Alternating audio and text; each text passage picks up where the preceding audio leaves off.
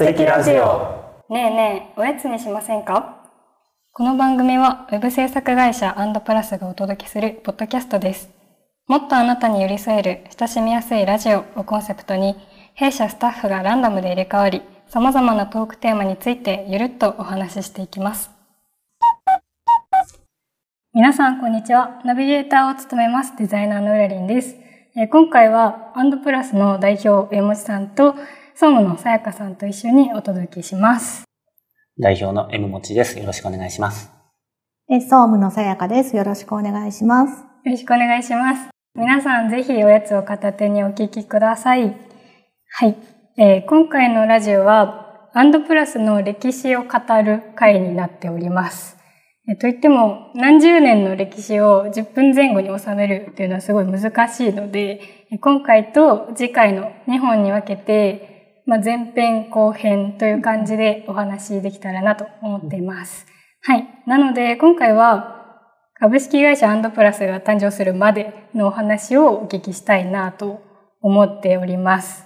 はい。はい。はいお願いします。ラジオを聞いてくださっている方の中には、もしかしたら知らない人もいるかなって思ったので、うんうん一応言うと、まあ、江口さんとさやかさんはご夫婦です、まず。はい。はい。ね、ご夫婦でね、お仕事してるのすごい素敵だなって思ってるんですけど、その、ご夫婦で EC に携わるようになったきっかけとか、経緯とかをお話しいただけたらなと思っております。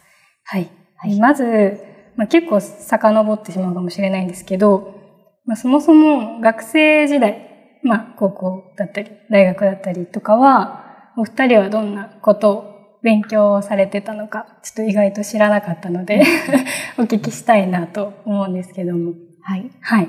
じゃあ私から言おうかな。はい。えっと、私の場合はうん商業高校だったので、あ、そうなんですね。そう、商業科目が結構あって、うんうんうんうんで、当時インターネットってまだない時代だったから、ああの、情報処理とか、うんうんワープロっていう授業がーあって、うんうんうんうん情報処理だと、まあ、今もまだ多分一部で使われてると思うんだけど、コボルっていう言語とかをやったりとかしていて、まあ、ただ全くもう覚えてないんだけど、うんそうだったらパソコンを使う授業が結構あったので、ですね。パソコンにはその時点で割と馴染めたというか、そう結構その科目が好きだったのであの、自分的に社会に出てもパソコン使う仕事したいなって、うん。漠然とその時から思ってた。うーん。あ、そうなんだ。ええー、山本さんは？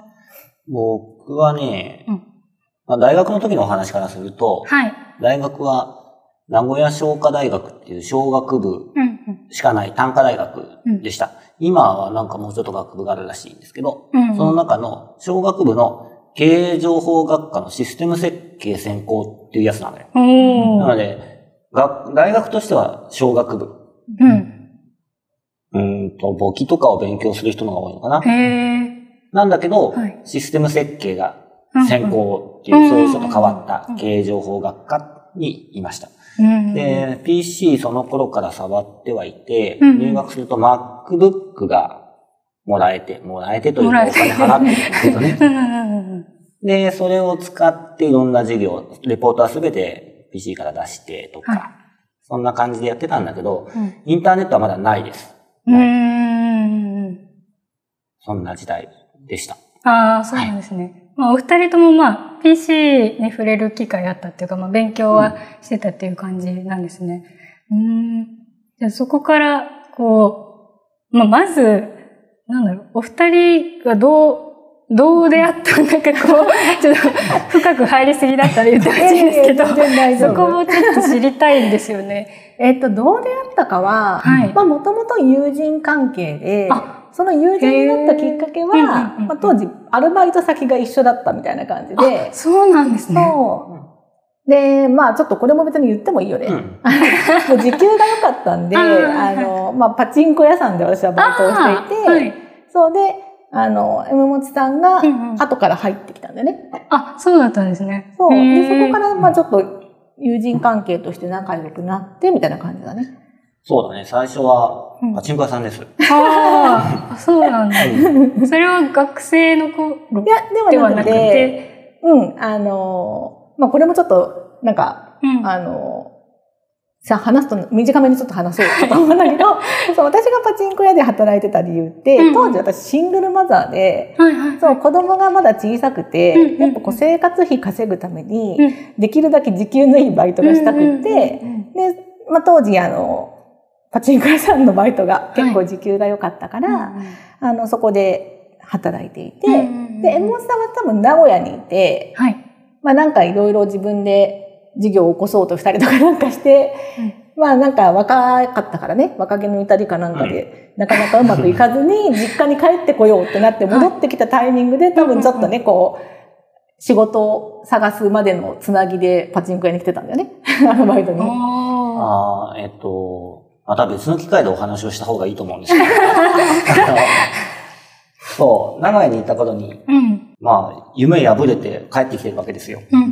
で、死にそうになって静岡に帰ってきて、まあでも、食っていかなきゃいけないんで、うんなんか仕事しなきゃな、もう何でもいいや、お金のいいところって言ってうん、パチンコ屋さんに正社員で行ったんですよ。あ、正社員だったっけ、正社員なんです。そっか。そう、そんな時代に合ってるんですね。またどっかの機会でお話をしましょうかね。あ、そうですね。聞きたい。ここ深掘りするとすごい長くなっちゃうからね。うん。全然知らなかったのでちょっとびっくりしました。うんへえ、うんそうなんだ。え、その時点では、その、もともと、えもちさんって趣味でその、ホームページ作ったりだとかっていうお話も聞いたことあるんですけど、その時点でうん趣味でやったりしてたんですか？そうだね。えうん。静岡、いや、もう、名古屋で死にかけた理由っていうのは、はい。あの、もうすでにその時にフリーランスで仕事をしようとしていて、はい。それがウェブ制作をやろうとしてたのよ。うんうんうんうんなんだけど、インターネットない時代なんで、ないというかあったけど、うんまだ誰も知らない時代なうん。ので、うん仕事にならなくて、うんうん。生きていけななくってうん、帰ってきたっうんていう状況なので、もう当時、このタイミングでもウェブが作れる状態ではいた。うーん。そうなんだ。もうフリーランスだとやっぱり大変ですよね。今でも。そう、まだだってねね楽天市場とかもない時代だもんね。そうそう。そう、うんだから多分普通に家庭にインターネット引いてる人ほぼいないみたいな状況の時だよね。うん。うんただ本当ごくごく一部の、うんうん。まあいわゆるオタクと言われてる人たちが変わってただけの時代なんで、うんこんなんでよく商売をしようと思ったねっていう。いやでも今ではねそれが転職だったっていうのは本当にすごいですよね。えー、じゃあそしたらそのお二人で EC に携わるようになったっていうのは、うんえもちさんからの誘い的うんな感えっとじではないですか、ね、実は私からのあ誘いで、そうなんだ。なんでかっていうと、はい。あの、まあ、当時そのインターネットがうんうんこう世の中に普及し始めて、うん。で、そこにこうネットショップが少しずつうん。なんかこう出始めた頃で、はい。で、そこにすごい私が興味があって、で、こうね、ずっとパチンコ屋さんのバイトで行くわけにもいかないし、あの、ネットショップをやりたいって思った時に、うん。近くにオタクがいるってなって、オタク。当時なんか自分の趣味のバイクのサイトとかをすでに作っていて、あーはいはい。あの、その当時って本当にこう、今のインターネットと全然違って、うん。ヤフーとかも、なんかこうね、今みたいに検索じゃなくて、ディレクトリーサービスって言って、そのヤフーに登録されるみたいな電話帳みたいなサービスだったんだけど、なんかそこにもそのね、あの、もちさんのサイトが登録されてるみたいな状態だったりとかして、ちょっと一部のそういう、なんだろう、こう、バイク仲間の中では知られてるみたいなね、うん。感じで、なんかすごいなと思っていて、で、私が興味があったネットショップやりたいってなった時に、うん。あ、そうだ、同じ職場のあの人に聞けばみたいな感じになって、それでいろいろ聞いてたんだよね。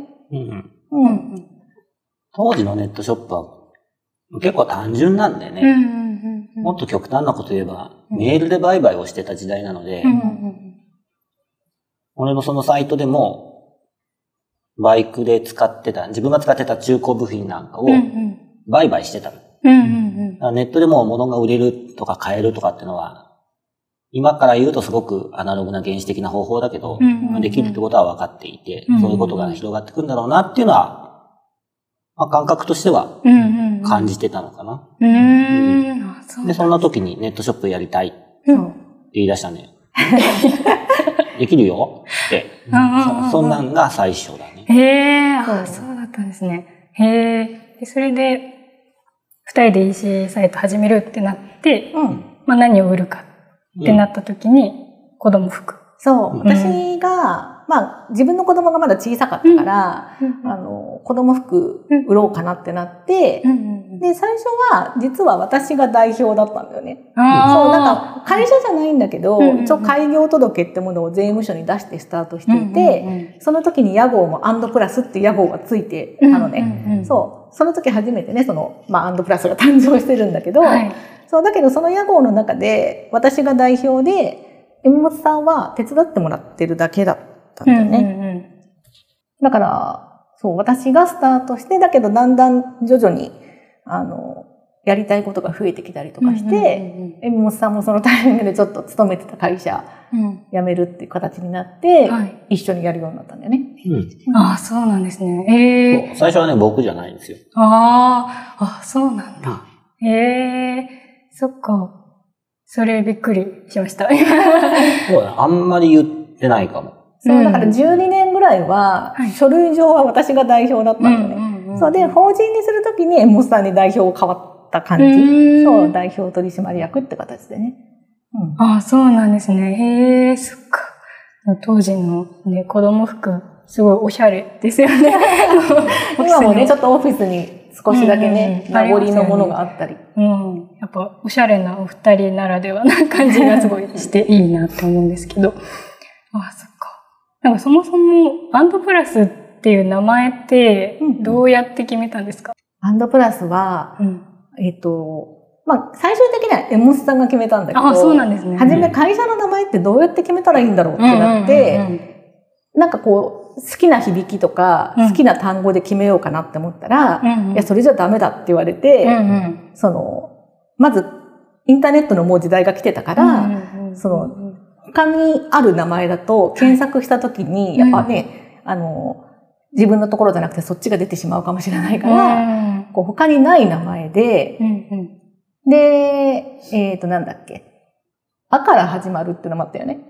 あ、あから始まる。そう、なんか何かで、うんあいうえお順にうん。なった時に、上の方に来るかうんら、あからがいいってなって、うんでそもそもひらがなにしたからねひらがなあひらがながいいってなって、うんでもそこまで制約が出てきた時にもう私が浮かばなくなって。そう。そうだからなんでひらがなかっていうと、はい。インターネットの世界ってうん、日本が発祥なわけではないじゃない。海外から来てきて、その時にうん、インターネットで何か商売をしようと思うと、横文字の会社がすごく多かった。カタカナでもなく本当に英語で書いてあるような。んそうすると、日本の会社だって分かりにくい。で、日本でやってるし。ただ、インターネットなんで海外もターゲットにもなり得るんであ。、うんうん。その時に日本の会社って分かりやすいには、のは、漢字かひらがな。なんだけどうん、漢字だとうん。日本だけじゃない。中国もあるんではいうんでも、どうしても日本にしかないっていうと、ああ、ひらがなだな。っていうのがまずあってうんうんうんうん。で、ひらがなの社名って当時やっぱあんまなかったんで、うんうんうん。で、今はもうみんな全然使わないけど、電話帳っていうものが存在して、あれはあから始まってたので、うん。ひらがなであから始まるもの。で、試行錯誤したときに、うん。なんか、会社を作るときの目標というか、うんこんな風にしていきたいなって思ってたのが、何か価値を作る、作るってことうん。をしたかったんだけど、はい。ゼロから作るだけじゃなくて、さらに加えていく。うんうんうん今あるものをもっと改良していくとか、うん。もっと良くしていくっていう意味合いで、うん。加えるっていうことを考えたかった加えるとか、うん生み出すとか、うんそんなことを考えてたときに、うんひらがななんだけど、発想がちょっと横文字っぽくうん。考えていったときに、アンドとか、うん。プラスっうん。ていうことが出てきて、両方加えちゃったらどうかな？でアンドプラスになったの。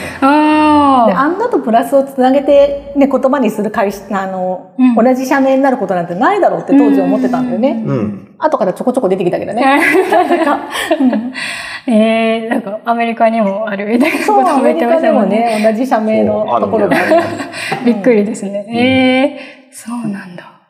法人化した当時は、ロゴも今のひよこちゃんじゃなかったんですよね。卵で、うんそれは、それも二人で決めた感じなんですか、と、ロゴはあれだよね。卵の前も本当はあったんだよね。